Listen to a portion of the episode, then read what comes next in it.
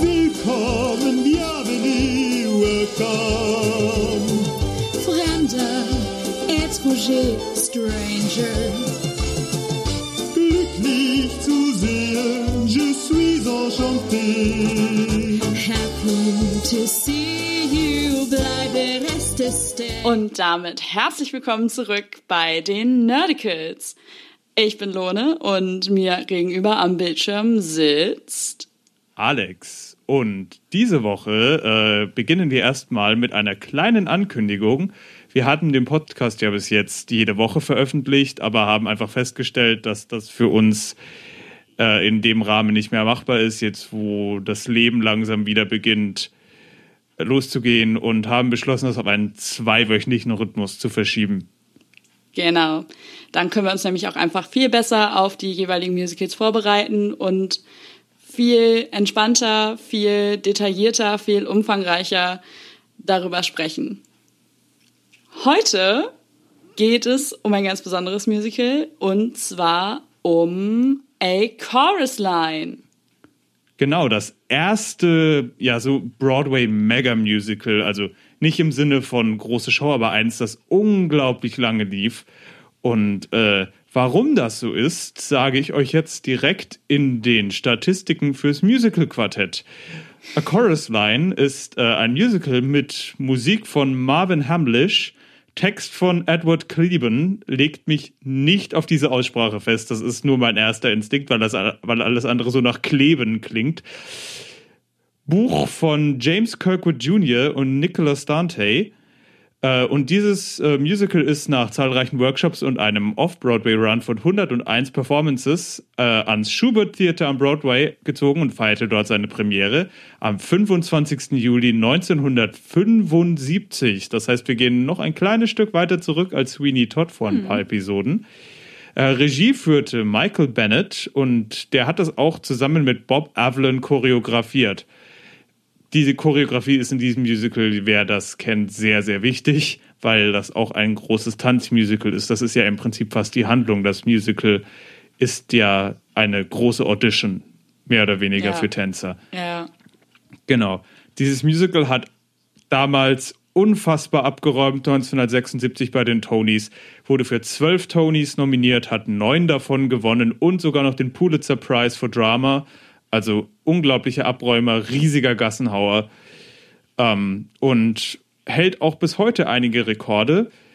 Die äh, originale Broadway-Produktion lief für 6137 Aufführungen bis zum 28. April 1990 für beinahe 25 Jahre, was gerade auch in der damaligen Zeit, das hatten wir irgendwann ja mal angesprochen, unfassbar viel war, wo Stücke eigentlich nach ein paar Jahren, nach ein paar Saisons abgespielt waren und dann die Theater für neue Stücke freigegeben wurden. Man muss ja bedenken, das Theater, dieses Theater hat dann für 25 Jahre nur dieses Stück gespielt. Vor allem, wenn es überhaupt mehrere Saisons gekriegt hat. Ne? Also wir hatten ja bei Sweeney Todd zum Beispiel drüber geredet. Sweeney Todd hat eine Spielzeit gehabt. Ich glaube zwei. Spielzeit hatte immer eine Zwei. Pause im halben Jahr. Ja, aber also Bin mir immer nicht trotzdem ganz sicher, immerhin, wie es in ne? Amerika läuft. Ja. Und hat trotzdem damals unglaublich abgeräumt.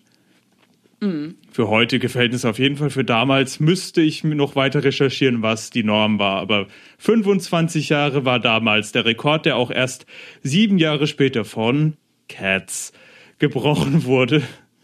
Und jetzt von einigen anderen. Ich glaube, der momentane Rekordhalter für das am längsten laufende ist Phantom. Oh, Oder? Also- ich bin mir nicht ganz sicher. Also hat Lloyd Webber Lloyd Webber abgelöst sozusagen. Auch gut, auch gut. Ähm, ich, ich kann ja mal eben googeln. Longest, Ja, longest Running Musical on Broadway. Phantom der Oper. 1988 eröffnet und läuft immer noch. Das sind jetzt 32 Jahre. ja. ja, schau, krass. Das ist, äh, das sind ein paar Jährchen, würde ich mal sagen, Ja. ne? Allerdings ist Chorus Line auch immer noch das am siebtlängsten laufende Musical. Also nach all den Jahren im Prinzip, Gott, nach 45 Jahren immer noch in den Top 10 zu sein, das ist schon beachtlich. Das ist schon echt was, ne? Also das zeigt halt auch, wie dieses Musical ja damals begeistert haben muss, sonst wäre das ja sicher nicht so lange gelaufen. Und ich weiß auch zum Beispiel, dass meine Mutter ein riesiger Fan davon ist. Also das ist ja dann für die Generation unserer Eltern, also wenn das sogar in Deutschland hier so groß angekommen ist, dass meine Mutter, die ja sonst, was das angeht, nicht ganz so bewandert ist, das kennt und liebt, das spricht schon für sich. Das muss ja echt was heißen dann, ne? Also wir hatten es ja schon mal davon, dass ja viele Musicals gar nicht so richtig in Deutschland ankommen. Also, wir sind sehr doll gespannt, was uns da gleich erwarten mag. Also, ich muss jetzt ja sagen, ich kenne ein bisschen was davon. Ich kenne so die Eröffnungsnummer, ich kenne auf jeden Fall At the Ballet. Sowieso. Und ich kenne auch One und ein paar andere Nummern so ein bisschen, habe ich schon mal rein, ein bisschen reingehört, schon vor einer Ewigkeit, aber ich könnte gar nicht mehr großartig was davon sagen. Ich weiß von ein paar Charakteren den Namen, weil sie Mhm. in At the Ballet erwähnt werden, aber das war es dann auch schon. Ja. Mehr weiß ich eigentlich gar nicht. Und dass Donna McCackney Cassie ges gespielt hat. Und Donna McCackney ist so eine, äh, ein klassischer Triple Threat. Also sie ist jetzt vielleicht nicht die allerbeste Sängerin, aber Schauspielerin, Tänzerin, vor allem Tänzerin und kann halt auch noch singen. Dazu also die klassische Musical-Darstellerin. Ja, das ist ja immer, ne? Bei einem Musical-Darsteller sucht man ja immer die, die alle drei Disziplinen am besten grandios beherrschen. Aber let's face it, es gibt immer eine Disziplin, die man weniger gut beherrscht als die anderen beiden. Also, ja, wenn überhaupt. da bin ich mir Meistens sicher. ist ja eine, die deutlich besser ist als die anderen zwei. Also in der Regel ist das ja so gestaffelt. Oder so rum, ja. Sticht auf jeden Fall immer eine Disziplin heraus. Bei jedem Darsteller. Das kannst du mir nicht sagen, dass es bei irgendeinem Darsteller auf diesem Planeten anders ist. Ja, auf jeden Fall. Ähm, ja, Genau, und wir haben uns äh, für diese Woche das äh, ein Bootleg vom Original Broadway, also von der Cast aus den 70ern ausgesucht, in der irgendwer irgendwie eine Kamera ins Theater bekommen hat, damals, und das gefilmt hat. was sehr erstaunlich ist, wenn man sich überlegt, dass die Kameras damals deutlich größeres Format hatten als heute. Ich bin auf jeden Fall total gespannt drauf. Ähm, mein Wissen beschränkt sich auf ähnliche Breite wie deins. Ich kenne At the Ballet und habe vielleicht zwei, drei andere Nummern, wenn ich sie dann gleich höre, schon mal gehört, aber kann sie jetzt nicht zwingend Chorusline zuordnen. Von daher lasse ich mich da überraschen, was auf mich zukommt. Ja, und ich bin auf jeden Fall jetzt gespannt, wie das Ganze wird. Mal gucken, wie das auch mit der Qualität von den Aufnahmen ist. Ich habe mal ganz kurz schon mal reingesehen, habe einfach geguckt, kann man das äh, sich antun oder ist das einfach grottenschlecht? Und die Soundqualität ist auf jeden Fall gut. Und ich finde, das ist immer viel wichtiger. Wenn das Bild gestochen scharf ist und der Sound ist scheiße, dann kannst du damit auch nichts anfangen. Ich wollte gerade sagen, das kannst du genauso vergessen. Also, Also es ist wirklich, wenn das Bild ein bisschen körnig ist, aber man alles gut und klar hört, darauf, darüber kann man wegsehen. Und ich glaube, gerade auch da die ganze Produktion ja im Prinzip, da es ein Casting ist, mehr oder weniger auf einer leeren Bühne stattfindet, ist es auch nicht so, dass man großartig was nicht sieht. Man sieht vielleicht nicht die Fingernägel bei jeder Tanzbewegung, aber damit kann ich leben. Das würde ich im echten Theater, glaube ich, außer ich sitze in der ersten Reihe, auch nicht erkennen. Ja. Also. Ich wollte gerade sagen, also je nachdem, wie weit hinten man im Theater sitzt, sieht man solche Feinheiten da auch nicht. Von daher glaube ich, das ist das kleinste Problem. Ja, Ich würd und sagen- das, das schauen wir uns jetzt an, ja? Genau, lass uns einfach reinschauen. Wir hören uns danach wieder. I would Bis dann. love to everything was beautiful at the ballet.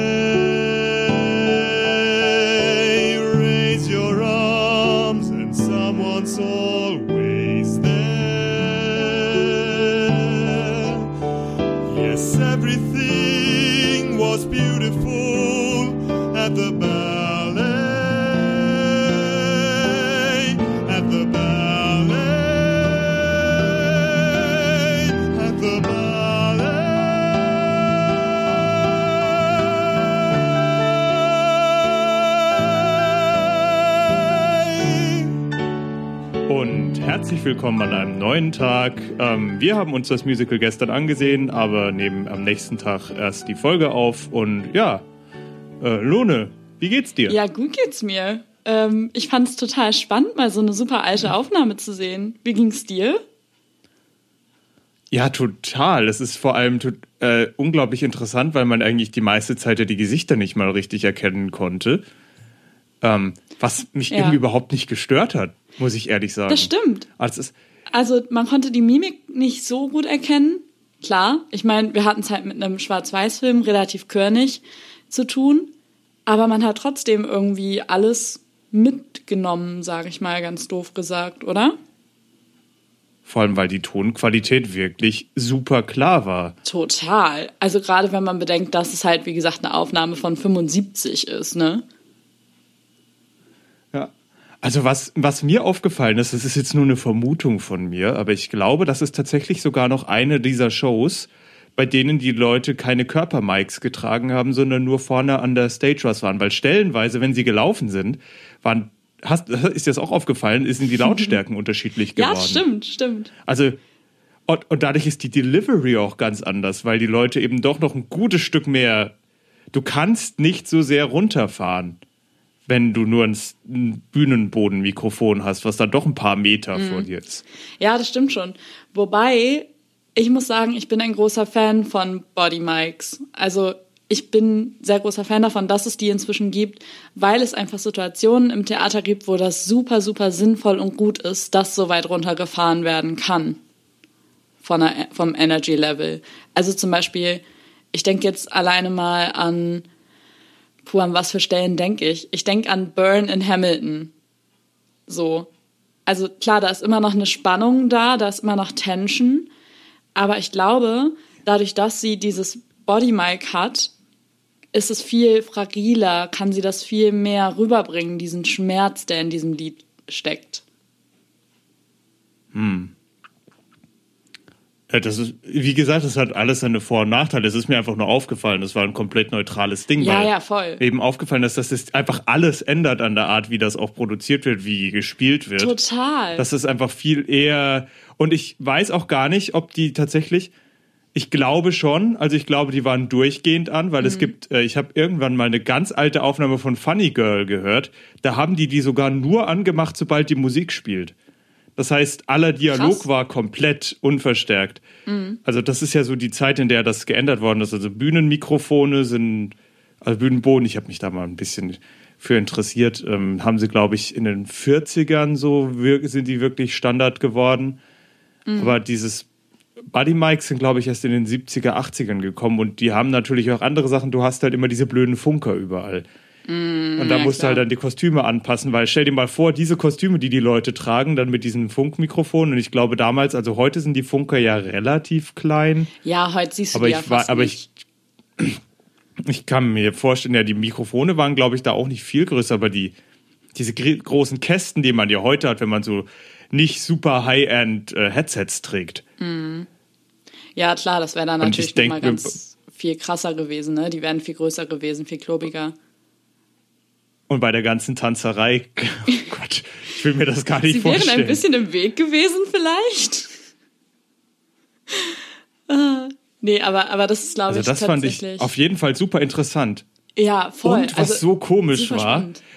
der ganzen, man hat auch gemerkt, dieses Musical soll 1975 spielen und die ganzen Leute, als, als sie gesagt haben, wie, wann sie geboren sind, das war so, Ja! es, es war halt nicht irgendwie so im Sinne von, wie man das heute sagt, ja, das ist halt historisch und dann sagst du halt das, sondern das wären halt so die, das sind so die Jahrgänge, die damals jung waren. Und Voll. irgendwie natürlich ist das, ist, es ist eigentlich überhaupt nichts Besonderes, wenn man so drüber nachdenkt, aber wenn man dann auf einmal in diesen Moment kommt und merkt, so, Moment mal, das könnten halt deren echte Alter sein. Total. Und dann kommt die ganz, ja, ich bin 1947 geboren. Äh, bitte. Man denkt sich so. sind halt ein bisschen jünger als meine Großeltern, die ganzen Leute, die dort Ja, spielen. ja, ja, ja. Das ist total verrückt irgendwie, ne? Wenn man so denkt, so crazy, so, weil die sind wirklich in der Zeit so alt gewesen, wie sie da halt spielen. Und heute denkt man so, sieben, fü- 47? Bitte was? Du bist 47 geboren? Das ist halt, ja, aber da muss man sich dann halt auch wieder da reinversetzen, ja, okay, wir sind nun mal in 1975. Da ist jemand, der 47 geboren ist, halt tatsächlich genau in dem Alter, dass er Performer sein kann. Also 28, ne? Ja. Eben. Aber also ja, find, fand ich auch, fand ich total verwirrend am Anfang. Also wie ist denn, ähm, wie ist denn so dein allgemeiner erster Eindruck gewesen? Ich habe mir das ja gestern relativ spät angeguckt und dann irgendwann Mhm. vergessen, Notizen zu machen. Deswegen habe ich nicht viel ausgeschrieben und musste das jetzt aus dem Gedanken. Also es wird oft wahrscheinlich passieren, dass du was sagst und ich sag so, ah ja, stimmt. wie ist denn so dein, wie ist denn so dein erster Eindruck gewesen?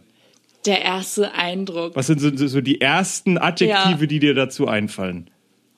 Ähm, ich würde es, glaube ich, gar nicht mit Adjektiven machen, sondern eher so eine, so eine generelle Beschreibung von. Ich war erstmal ein bisschen verwirrt, weil es so anders ist als alles, was ich bisher an Musicals kannte.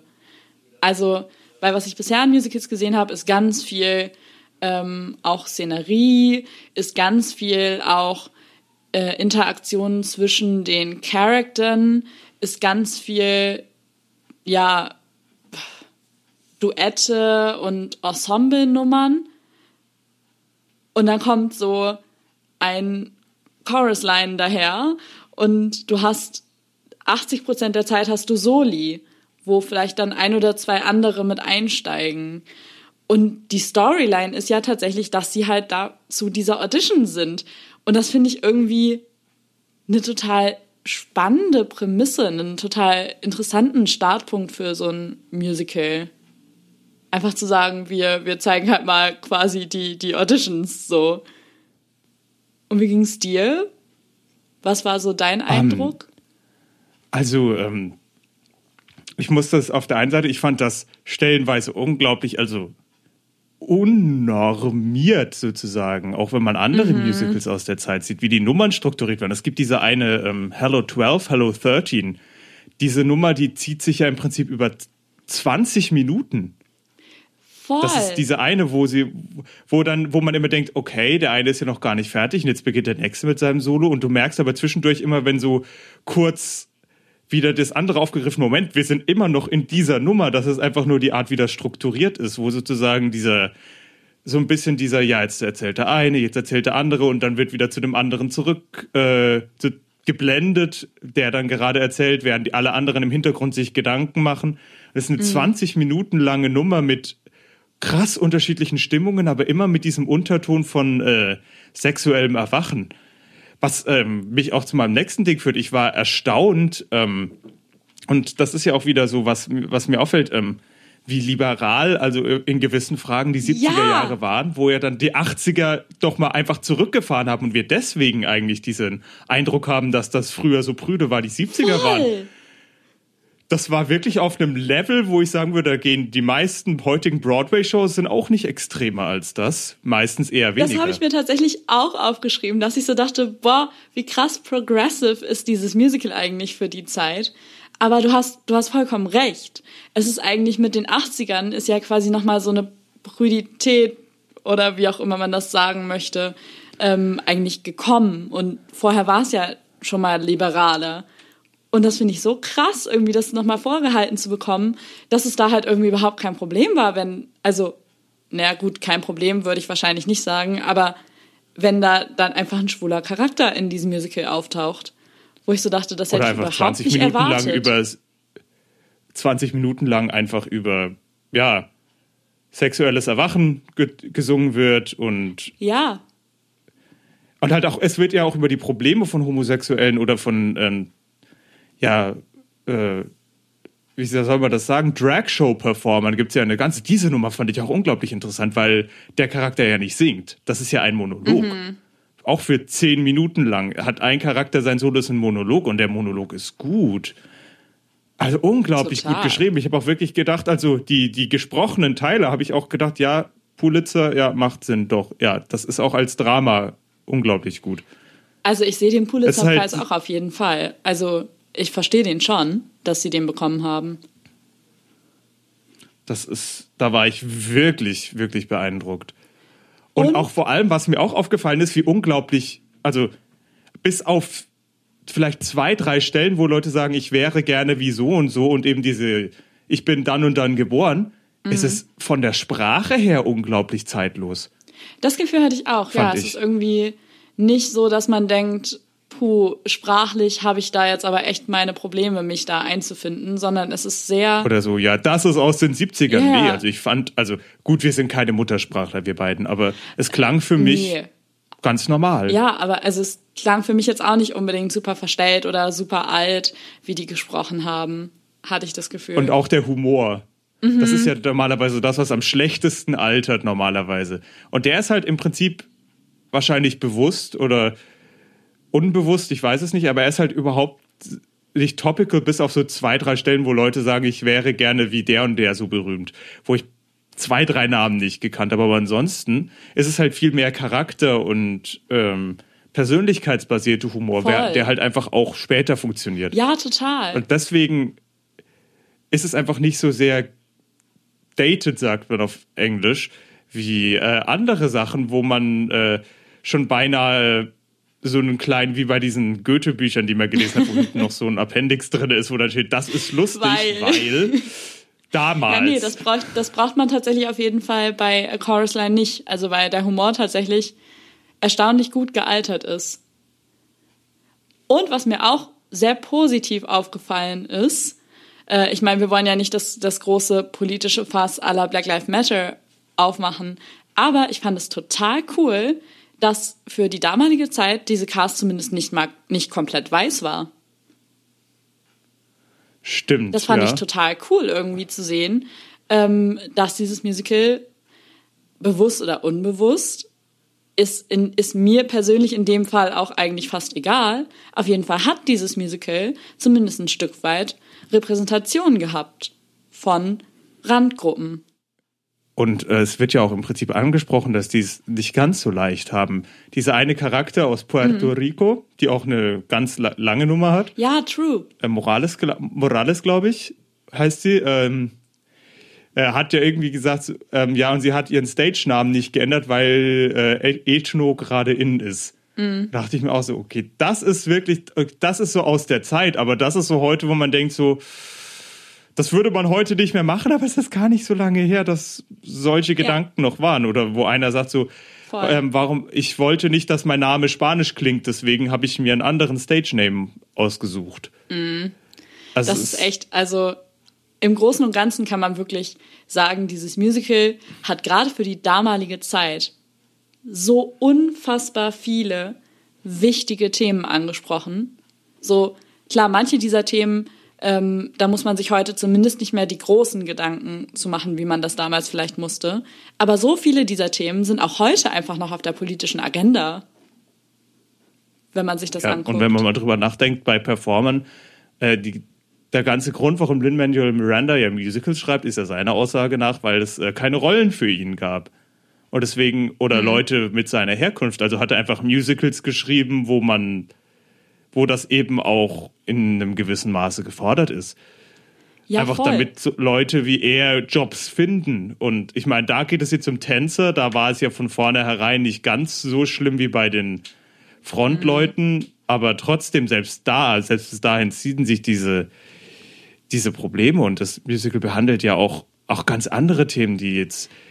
Also bei ein paar Sachen, da habe ich wirklich gedacht, so einerseits so, ja, das kenne ich auch aus meinem eigenen Auditioning. Und bei anderen Sachen bin ich tatsächlich froh, dass das heute ein bisschen anders Mhm. abläuft oder zumindest vielleicht in Deutschland anders abläuft als am Broadway. ja. Aber halt genau dieses, wo die Leute dann noch immer sagen, so wie, es gibt mehrere Runden, so, ja, natürlich, du singst halt vor und manchmal lassen die dich ein paar Töne singen und dann bist du einfach gerade nicht das, wonach sie suchen und dann zack, weg, Ja, ja, nächster, next one. bist du raus. Und dann kommt eigentlich erst die richtige Audition, also das ist ganz normal. Mhm. Auch dieses, dass die, ähm, das Aussehen so wichtig ist, das ist tatsächlich und auch bei Frauen viel ausgeprägter Ja. in jedem Showbiz-Bereich als bei Männern. Und das ist auch, ist auch bis heute so. Und manche Leute, ähm, also Intendanten, ich nenne keine Namen, aber ähm, machen das bis heute so. Und die sagen das auch ganz offen, sagen, ja, ganz nette Stimme, aber bist zu fett. Ja, Ich fand es, wo, wo wir gerade schon bei meinem Lieblingsthema Frauen und Feminismus und überhaupt angekommen sind, so ein Stück weit. Ich fand es übrigens auch sehr cool, diesen Einwurf, den eine von den Ladies am Anfang gebracht hat, als die äh, Audition-Stimme, also der, der die Audition durchgeführt hat, so meinte ja. Zack, oder? Ja, genau. Wo er so meinte, ja, ich brauche äh, four boys and four girls. Und dann die eine von den Ladies so, need any women? Und ich dachte so, ja, genau das nämlich. Wir sind halt nicht Girls. Don't belittle us. Ja, aber so machen es halt nicht kleiner, als wir Ja, sind. aber er hat ja auch Boys gesagt. Also insofern, das ist in dem Fall ja normaler Stage-Sprech. Ich Ja. glaube, also das kann man jetzt heutzutage so interpretieren, was damals ist. Ich glaube, das Sheila war das. Mhm. Bin ich mir ziemlich sicher. Und deren ganzen Charakter ist ja, dass sie äh, schon ziemlich alt ist. Also Ja. ja. da noch später darüber redet, dass sie maximal noch zwei Jahre hat, die sie das machen kann, weil sie dann einfach zu alt wird und niemand sie mehr will. I know. Also, aber trotzdem fand ich einfach diesen, diesen Einwurf total, total wichtig, dass sie quasi damit, weil sie hat damit ja nicht nur allgemein gesagt, hey, don't belittle us, wie ich das jetzt vor allem gelesen habe, sondern sie hat ja damit auch zum Beispiel gesagt, war, ähm, dass halt einfach dieses Alterslabel da ist so. Das wurde damit ja zum Beispiel auch angesprochen. Und das ist ja auch heute noch so, dass Frauen einfach viel schneller in ein Alter kommen, wo sie nicht mehr gecastet werden. Ja, sowieso. Das ist. Äh, Also allgemein, da werden viele Sachen vom Showbusiness gezeigt in diesem Musical. Und ich glaube, das ist auch ist auch einer der Gründe, warum das so erfolgreich geworden ist, gerade an der Broadway-Community, weil wahrscheinlich viele Leute, die da auch mit Theater was zu tun haben, einfach diese Erfahrungen kennen und sich da unglaublich gut mit identifizieren können. Also mir ging es auf jeden, jeden Fall so. Das ist ja so mein Leben und, und einfach genau dieser, genau dieser Prozess, das ist. Also ich hatte ja bis jetzt eigentlich bei fast allen meinen Auditions mehr oder weniger Glück, dass ich tatsächlich den Job auch bekommen habe. Oder bekommen habe und dann im letzten Moment gesagt wurde, ja, wir müssen aus politischen Gründen doch jemand anderen nehmen. Ähm, aber es ist, aber es ist tatsächlich auch, äh, man merkt so sehr, wie äh, zufällig das auch ist oder beziehungsweise wie zufällig einem das vorkommt, weil man eben nie weiß, was sie eigentlich gerade suchen. Und man Voll. weiß nie, war man jetzt schlecht oder war man jetzt nur nicht der, richt- die richtige Person. Ja, ich meine, das hatten wir ja auch irgendwann schon mal. Das, ähm, das hattest du, glaube ich, auch da schon angesprochen, dieses Thema Typecasting. Du weißt halt nie, ob du einfach nicht nur einfach nicht der Typ bist oder ob sie dich einfach wirklich scheiße finden. Ja. Also meistens ist eine Mischung aus beidem, aber du, die, die Rückmeldung ist in den meisten Fällen das Gleiche. Also du kriegst einfach, ja, äh, vielen Dank, vielen Dank für Ihre Bewerbung, bla bla bla, wir hoffen, wir wünschen und so weiter, bliblablub. Und das war's. Oder Wow. äh, Sie hören von uns. Das ist dann auch immer. Ah, das ist, das ist auch schon so ein Satz, der beliebt. sehr telling ist. Egal in welchem Vorstellungs- oder Audition-Prozess. Sie hören von uns. Dankeschön. Ich werde also nicht von Ihnen hören. Ich wünsche Ihnen noch einen schönen Tag. Naja, naja, doch, man hört, man kriegt halt irgendwann die Absage. Das, Ja, true. Also es ist true. tatsächlich so, meistens, wenn sie einen wirklich wollen, dann kriegt man das auch sehr, sehr schnell gesagt. Also bei meinen beiden größten Scores, die ich gemacht habe, habe ich das äh, zwei Tage später gekriegt. Da haben Okay. sie zwei Tage nach der Audition haben sie gesagt, hier, ja, bist dabei. Das ging dann, da wurde gar nicht groß nachgedacht, weil die wissen, ah ja, der ist genau das, was wir suchen sagen wir einfach Bescheid, damit diese Person auch sich sofort darauf einrichten kann, dass sie den Job hat. Ja, gut, klar, stimmt. Ist irgendwie, irgendwie eigentlich natürlich auch logisch, ne, dass sie dir dann relativ schnell Bescheid sagen, wenn sie dich wirklich wollen.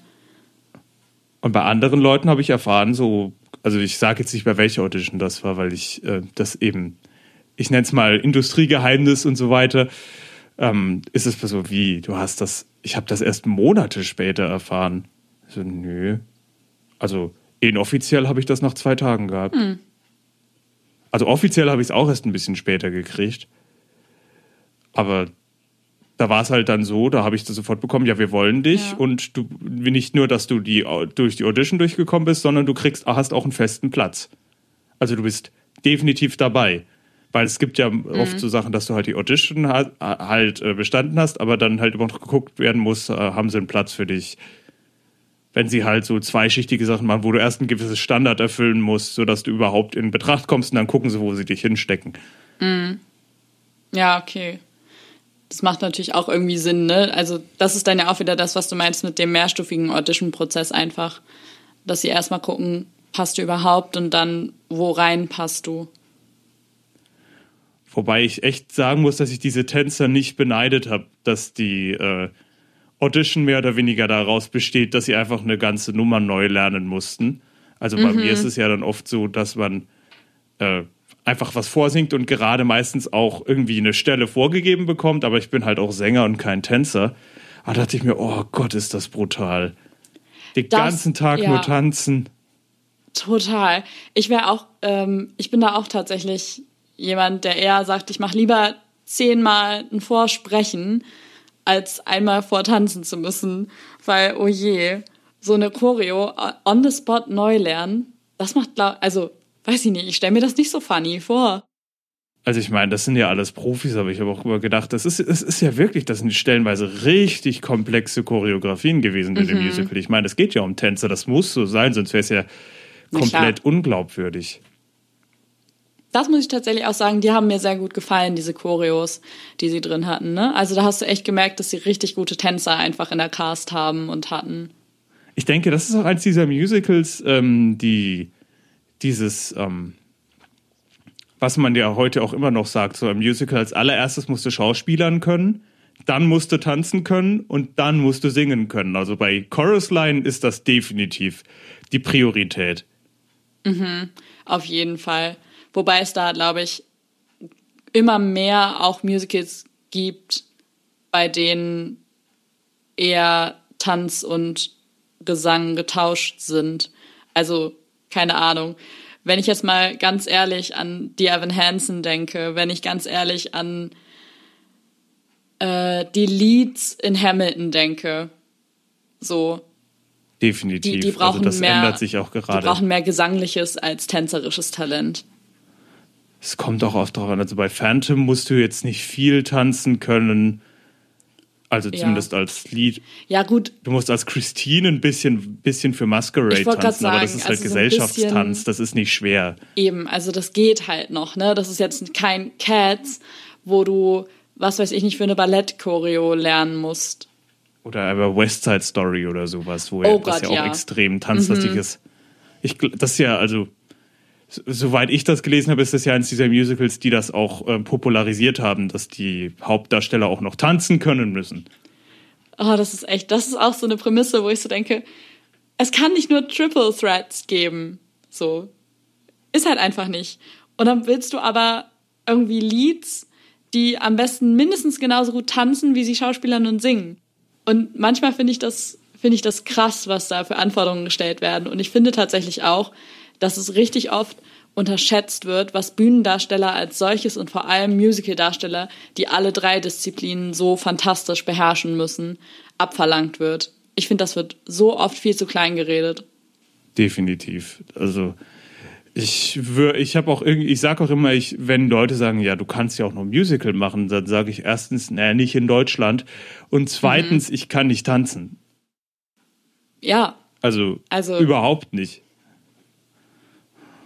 Ich meine, es ist jetzt nicht so, dass du, ich meine, klar, du hast Rhythmusgefühl als, als Musiker, als Sänger, so, aber das heißt halt nicht zwingend, dass du Ja, das dich heißt aber bewegen noch lange kannst nicht, dass es dazu. gut aussieht. Ja, eben. Ich kann auch, ich, ich kann Choreografien lernen, das fällt mir jetzt nicht unglaublich schwer, aber es sieht einfach unfassbar scheiße aus, wenn ich das mache.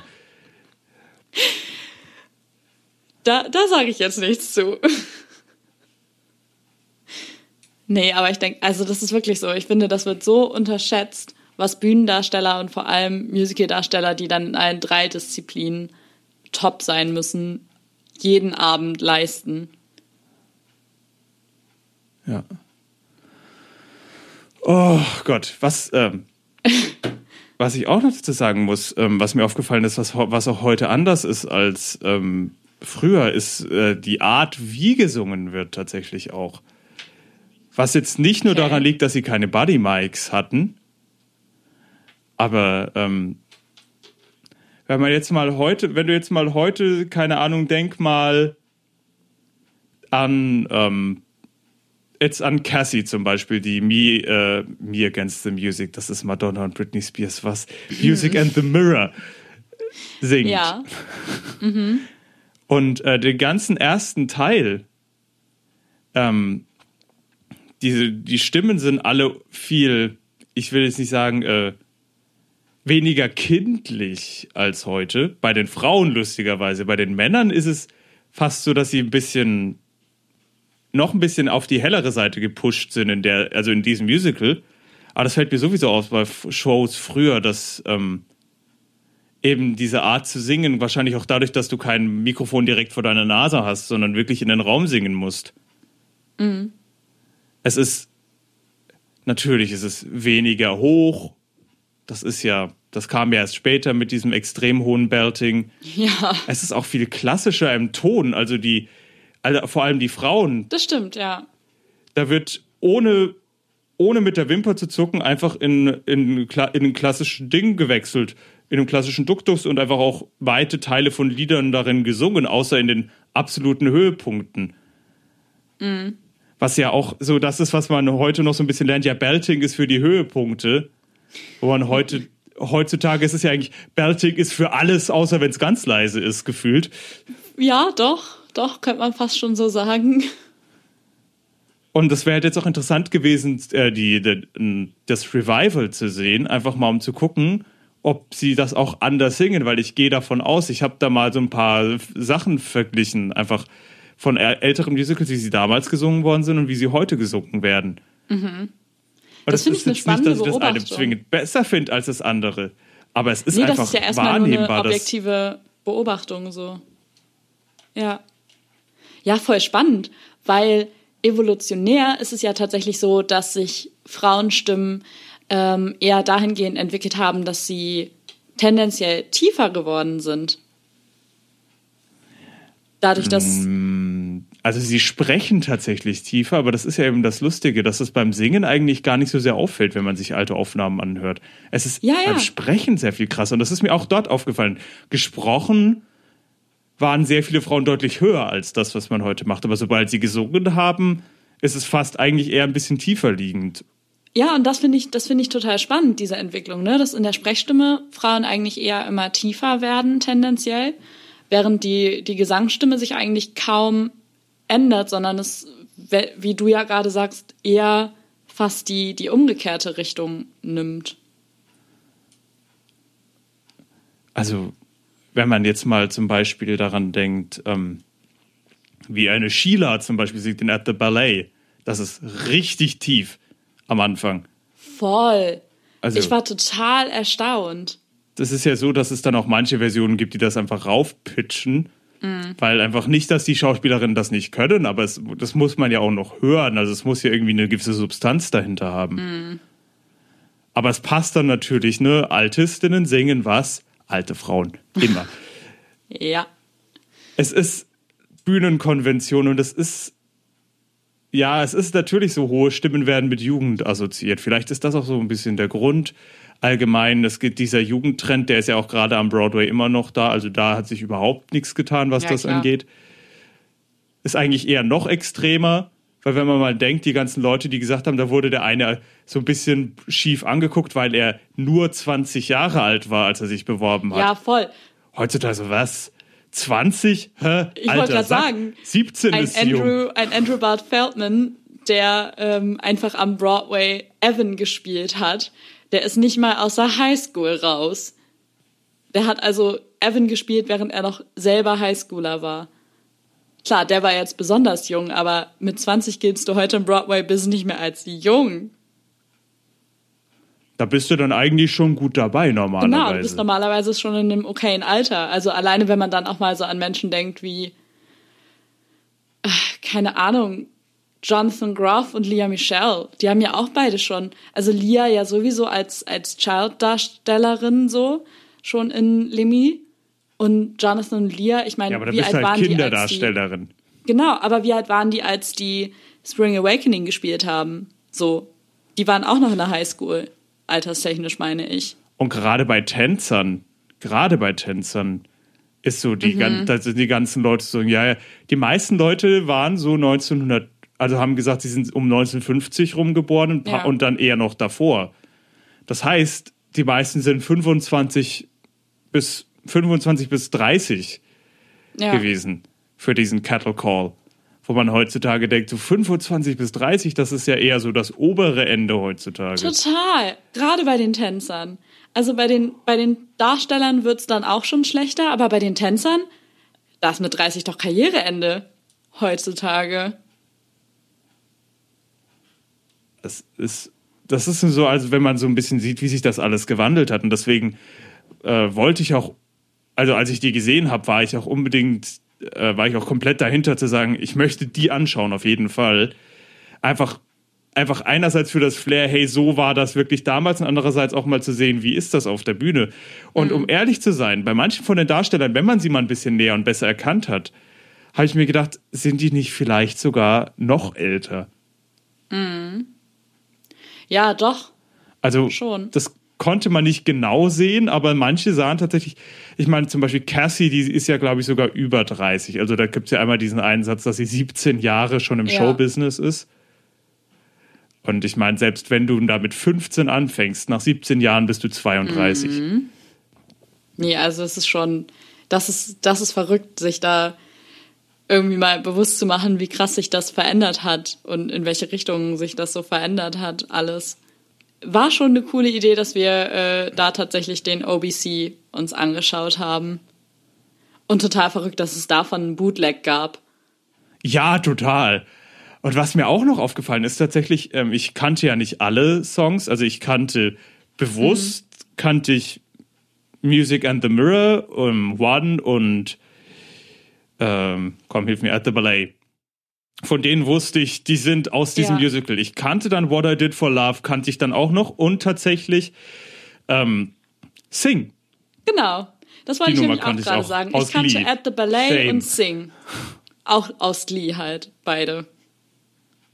Also At the Ballet kenne ich tatsächlich äh, schon länger. Also die, da wusste ich, habe ich erst deutlich später erfahren, dass die das bei Glee gemacht haben, aber Sing kannte ich tatsächlich vorher.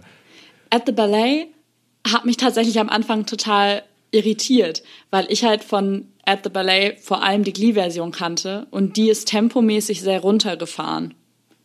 Und dann kommt die Musical-Version von At the Ballet und du bist so, krass, das ja fast doppelt so schnell wie das, was ich kenne. Das hat mich am Anfang total irritiert, weil ich At the Ballet äh, deutlich emotionaler kenne, als es jetzt in der Inszenierung war. Ja, aber es ist halt irgendwie so dieses. Also man, es ist natürlich eine andere Art von Emo Emotionalität. Also ich, Mhm. dieses Tempo ist auch einfach diese Müdigkeit, auch ein Stück weit Total. darüber nachzudenken. Darüber. Es ist ja, es soll keine Sob-Story sein. Also es wird nicht als Mhm. solche verkauft auch. Es ist einfach nur dieses, ah, so, so, so ein so Nein, ein also- unter, unterschwelliges, so eine unterschwellige Müdigkeit gegenüber, dass diese, dieser Scheiß passiert ist und dass du jetzt Ja, auch noch total. darüber reden musst, so ein bisschen. Ja. So wirkt es für mich, gerade bei Sheila, die ja auch erst anders angefangen hat, wo dann irgendwie, sie ist ja irgendwie super sassy und irgendwie kommt da, kommt einmal Ja. die Frage, sagt eine so, sag mal, bist du eigentlich immer so? Und dann sagt sie, nee, manchmal bin ich aggressiv. Ja, liebe das. Nein, aber also klar, ich fand auch nicht, dass es jetzt unemotional war, sondern es war eine andere Art von Emotionalität einfach, ne? Aber das fand ich am Anfang. Vor allem, wenn dann Maggie kommt und dann das auf einmal wirklich runterfährt, dann hittet das Mhm. umso härter. am Anfang hat mich das So, aber halt total sagt, so, ja. irritiert. Ja, ich kannte es tatsächlich so in dem Tempo, deswegen war das bei mir. Ich meine, als ich die Glee-Version gehört habe, dachte ich so, okay, Mhm. ja, gut, kann man auch machen. Anderer Take davon, aber ich kannte es ja tatsächlich so. Da merkt man mal wieder, wie sehr einen das beeinflusst, wie man ein Lied das erste Mal hört. Oder? Das finde ich immer Ja. ganz spannend. Auf jeden Fall. wie sehr immer das erste Hören einen beeinflusst in der Wahrnehmung eines Liedes. Was sagst du denn zum, äh, zum, zum Bühnenaufbau, zu diesem super minimalistischen Bühnenaufbau? Also ich meine, ganz, äh, ganz ehrlich, was, was hättest du denn da sonst noch machen können? Also Linie auf dem Boden, Spiegel an der Wand. So ist halt der Raum, in dem du eine Audition machst. Ich fand's, ich fand's unglaublich effektiv, weil im Prinzip, im Prinzip spielt, ist ja das Theater, die Szene. Also so hatte ich das gesehen. Das, die sind dort und das Theater ist eigentlich leer. Der andere sitzt an diesem, an diesem Sitzen, wo normalerweise der Regisseur sitzt, hat sein Mikrofon. Zack sieht man ja die meiste Zeit nicht, man hört ihn nur. Was auch super interessant ist, weil ja im Prinzip die Leute mit der Luft reden, mehr oder weniger. Ähm, und ja, ich fand, also ich fand es unglaublich passend. Das ist halt im Prinzip das Stück an sich fordert ja im Prinzip dieses Bühnenauf, diesen Bühnenaufbau, weil mehr als das hat dort nichts verloren, weil warum?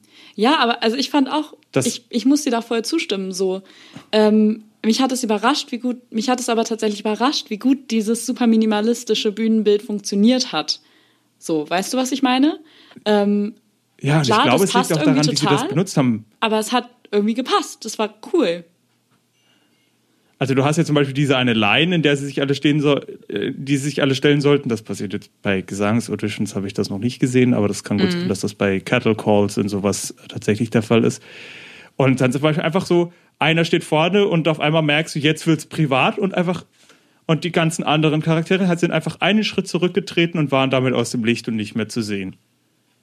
Zum Beispiel solche Sachen oder die Spiegel, die dann im Hintergrund äh, gefahren sind, um einfach auch äh, andere Bühnenbilder zu suggerieren. Ja, voll. Das, also äh, halt das super ist einfach simpel. super, super klein, aber einfach, einfach mit diesen Mitteln sehr viel gemacht, mit minimalem Licht und Mhm. einfach mit der Position, wo sie auf der Bühne stehen, wo ist das Licht. Ja.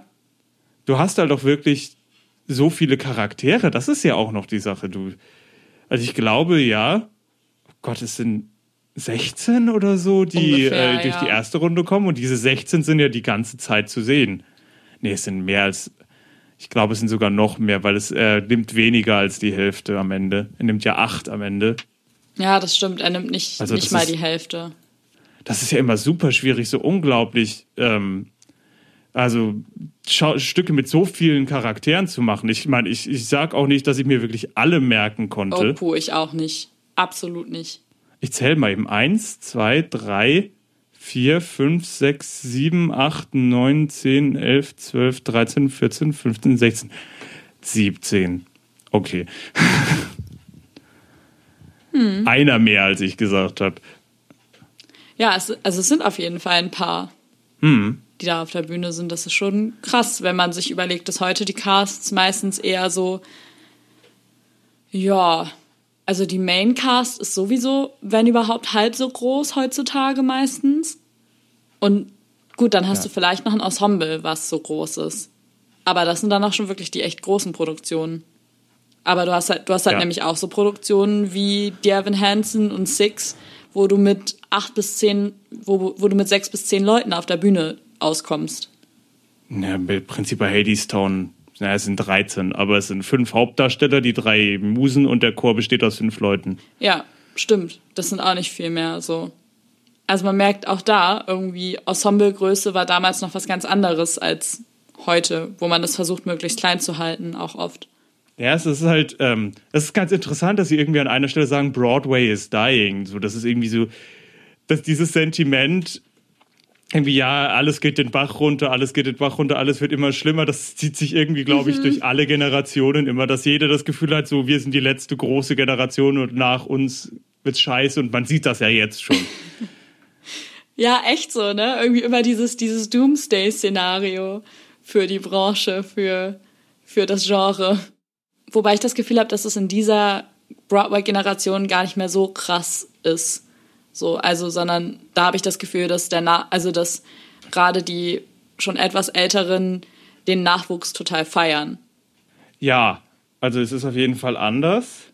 Also ich könnte niemanden, also ich finde, selbst wenn die heut, heutigen Broadway-Leute alte, alte Sachen singen, man merkt irgendwie, man merkt den Unterschied. Also das war ja lange so, dass äh, dieses ältere Repertoire dann doch auch bei den neueren Sängern meistens noch relativ authentisch klang, also dass man das nicht direkt gehört hat. Aber jetzt heutzutage, das ist halt eben das, was ich sage, die Stimmen sind irgendwie leichter, was es natürlich ein bisschen schonender für die Stimme macht, wenn du weniger Masse drin hast, aber das ist so ein Sound, den ich halt mit Oldschool Broadway verbinde, deswegen, deswegen ich mir das nicht immer geben kann, die Revivals. Wobei es manchmal auch dann wieder sehr interessant ist. ähm, jetzt mal so die Frage, was war denn so deine Lieblingsnummer? Oh, das finde ich total schwer. Weil da waren viele, viele Nummern drin, die ich irgendwie total spannend fand. So, ich habe mir zum Beispiel zu Sing aufgeschrieben, dass ich die einfach unfassbar witzig fand, diese Nummer, wie die aufgezogen war. At the Ballet, super, ähm, super mitreißend irgendwie. Man war so sehr drin bei At the Ballet. Ähm, aber ich glaube fast, irgendwann gegen Ende, das ist nicht die Abschlussnummer, aber eine, eine der allerletzten Nummern, ähm, What I Did for Love. Die finde ich wunderschön. Kiss today goodbye. Kiss today goodbye. And point me toward tomorrow. Point me toward tomorrow. We did what we had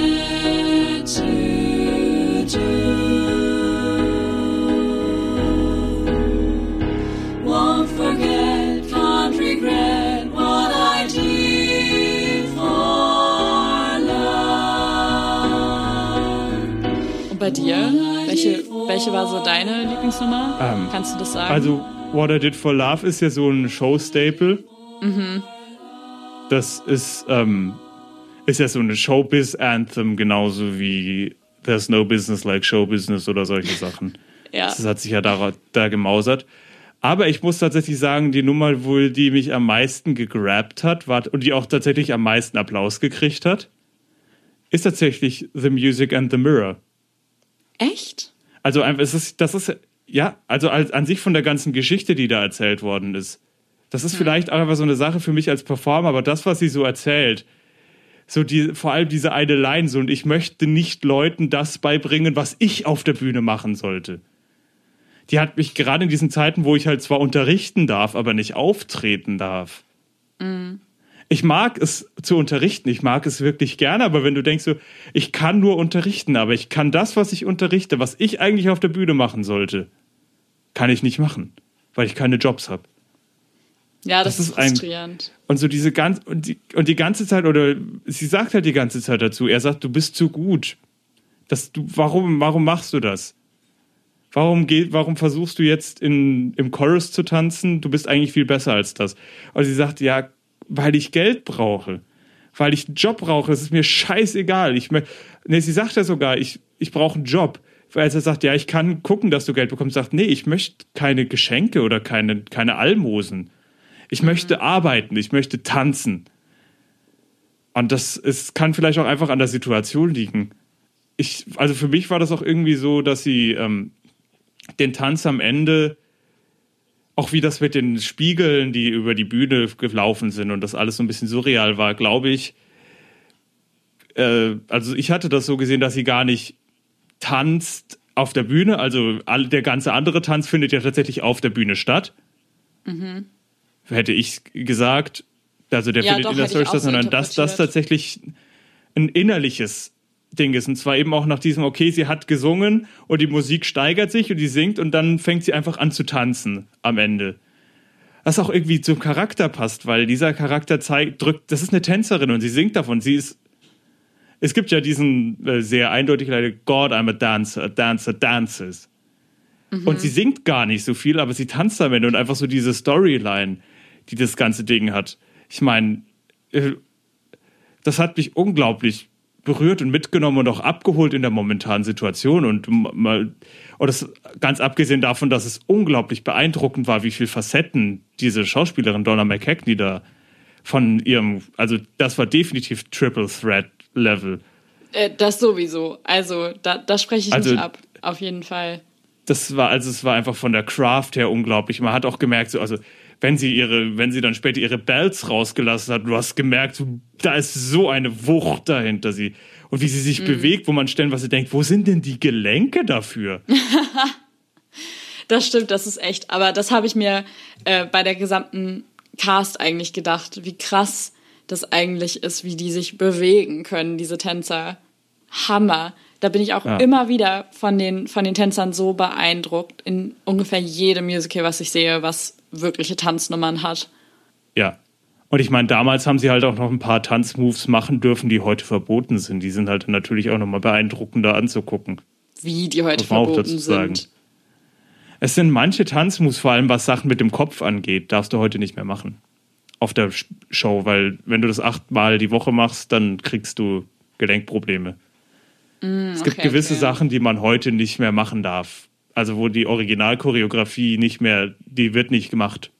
Also ich weiß nicht, ob sie direkt verboten sind, aber Aber die schon, Etikette Jury verlangt, dann dass man sagt, okay, passt macht, auf, es ist ja wie bei ähm, beim, oh Gott, mir fällt jetzt nur Rekturnen ein. Da sind manche, manche Sachen ja Schwünge auch verboten, weil du da deine Hüfte gegen die Stange haust.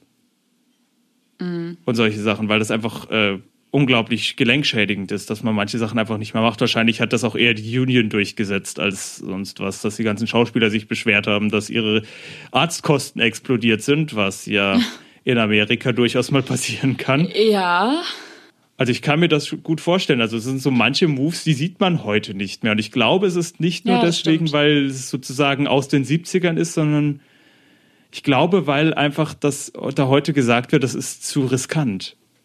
Ja, klar, das stimmt natürlich irgendwie, ne? Also ich meine, das ist natürlich auch einfach- nicht gut, wenn deine Lebensgrundlage einfach das Tanzen ist und du dir die Gelenke nach einem Jahr Tanzen kaputt gemacht hast. Von daher, das macht, das macht schon irgendwie auch Sinn, das dann so ein bisschen zu regulieren. Und das Witzige ist, und das Witzige ist ja, What I Did for Love ist ja mehr oder weniger passiert, nachdem einer der Tänzer also wahrscheinlich irgendwie das Gelenk nachgibt oder er stolpert oder sch- falsch aufkommt und dann einfach ins Krankenhaus muss und die ganzen Leute drüber nachdenken, scheiße, was ist, wenn mir das passiert und ich nie wieder tanzen kann. Voll. Deswegen, ja, war, What, deswegen war What I Did for Love auch close second. Das hat, wahrscheinlich war es einfach nur dieses, weil ich die Nummer einfach schon so gut kannte. Mhm. Ich wusste nur nicht, dass sie aus Chorus Line ist. ah, die hat mich auf jeden Fall, die hat mich echt mitgenommen, What I Did for Love. Da war ich so richtig so, ja, geil. Die fand ich richtig cool. Ist auch, ist auch eine der wenigen richtigen Ensemble-Nummern. Also Mhm. außer One und der Anfang. Ja, voll. Und ich bin halt, ich bin ein unfassbarer Freund von gut gemachten Ensemble-Nummern. Ich liebe das. Ich schaue gerade, wer das alles aufgenommen hat. Wir haben von What I Did for Love Aufnahmen von Bing Crosby, ähm, Bill Hayes, Peggy Lee, Petulia Clark, Elaine Page, Shirley Bassey und Josh Groban. Also da Ja. hat man dann auch wirklich bekannte Namen, die das. Also ich wusste, dass ich die Nummer gehört habe und wer weiß, wie viele Live-Versionen das davon schon gibt. Oh, locker hunderte. Also das haben bestimmt schon so viele gemacht und gecovert und gesungen. Das ist ja Wahrscheinlich, wenn du eingibst, irgendwie What I Did for Love und dann einfach irgendeinem. Idina Ja. Menzel, Kristen Chenoweth, irgendwann. Du wirst auf jeden Fall, ich sag mal, ich, ich will jetzt nicht über, über Stil hinausstehen, aber in 40 Prozent der random eingegebenen großen Musical-Darsteller wahrscheinlich eine Version finden, die, wie sie das Ich singen. äh, würde, würde, würde ich glaube ich auch von ausgehen, ja. So, ich schaue mal gerade wieder auf die Uhr. Wir nähern uns wieder der Stunde, der magischen Marke. Und, Ich glaube, ähm, wir sind eigentlich auch ziemlich gut durch, oder? Oder gibt es noch was, was wir nicht angesprochen Ja. haben? Nee, eigentlich nicht. Das war jetzt auch ziemlich meta, dieser Podcast. Ne? Ziemlich. Ah, das ist halt auch deswegen, weil das sind halt so individuelle Berichte, ja, und es geht um eine, die sich irgendwie, die irgendwie nie Jobs bekommen hat und sich dann einfach einen schönen Arsch und schöne Titten gekauft hat und seitdem Jobs bekommt. Übrigens, Ja. geile Nummer, muss ich sagen. Also, Doch, das kann man eh unglaublich nicht absprechen. witzig. Ja. Ja. Und ähm, aber dazu ist im Prinzip ja schon alles gesagt, das war mir nicht so wichtig. Und dieser anderen Aspekt, das ist irgendwie dieses Musical am Stück durchzugehen, macht irgendwie auch gar keinen Sinn. Das ist einfach so ein großes nicht. Ganzes. Das ist ja. also das ist eins der, ich, ich muss nur gucken, ob ich diesen Begriff jetzt wirklich richtig verwende. Ich, High Concept, sagt dir das was? Ja. Also es heißt ja sozusagen ähm, easily pitched, succinct, succinctly stated premise. Ja. Also da, da heißt, und Low Concept ist dann mehr mit Charakterentwicklung und Genau. ähm, anderen Sachen, die, ne- die man nicht so einfach zusammenfassen kann. Aber das ist absolut High Concept. Das ist einfach, Total. hier, pass auf, Audition und Audition, so wie das abläuft und wie das den einzelnen Leuten dabei geht. Damit hast du das Musical zusammengefasst. Ja, ja, ja, voll, voll. Also ich glaube, das ist auch echt so ein Musical. Das ist, glaube ich, keins, wo ich jetzt x-mal drauf zurückkommen werde. Aber es ist ein interessantes Musical, das man auf jeden Fall mal gesehen haben sollte, weil es einfach ähm, Musicals auch sehr geshaped hat in dem, was es geleistet hat. Also definitiv eine Empfehlung. Ihr müsst euch jetzt, wenn ihr sagt, okay, grainy Footage, also körnige Aufnahmen, das ist jetzt nicht so für mich. Ich möchte schon was klareres Bild haben. Es gibt auch modernere Aufnahmen davon. Mhm. Ja, voll. Aber voll. es war jetzt einfach für uns mal so als historisches Dokument in Anführungszeichen äh, sehr witzig. Sehr, es war mir auch mal, ich fand es einfach interessanter, das mal, das sich so zu geben. Ja, ich auch tatsächlich. Ich fand's, fand's spannender, jetzt einfach mal nicht so gutes Bildmaterial zu haben, aber ja trotzdem Top-Ton und dafür den Originalcast zu sehen. Ich meine, das ist, ist schon, glaube ich, einfach spannend. Und das lief ja eben für 25 Jahre. Also es muss ja irgendwas gegeben haben, was das Ganze, das ist ja nicht so, dass das langsam gewachsen ist, sondern dann relativ schnell da hoch Ja, voll. katapultiert wurde und dann dort blieb. Und das, ich kann es definitiv verstehen. Das funktioniert auch heute noch. Das ist auch heute noch, Doch, auf jeden Mitnehmend. Fall, ja. Ja, ja, und mit diesen Worten verabschieden wir genau. uns. Und dann hören wir uns das nächste Mal in zwei Wochen wieder, weil, wie wir ja am Anfang schon gesagt haben, wir jetzt in einen zweiwöchigen Rhythmus gehen. Bis dahin wünschen wir euch ganz viel Spaß mit dieser Episode. Vielleicht findet ihr ja die Zeit, selber Chorus Line zu gucken, wenn ihr es noch nicht getan habt. Und on this note, bis nächstes Mal. Ciao. Ciao.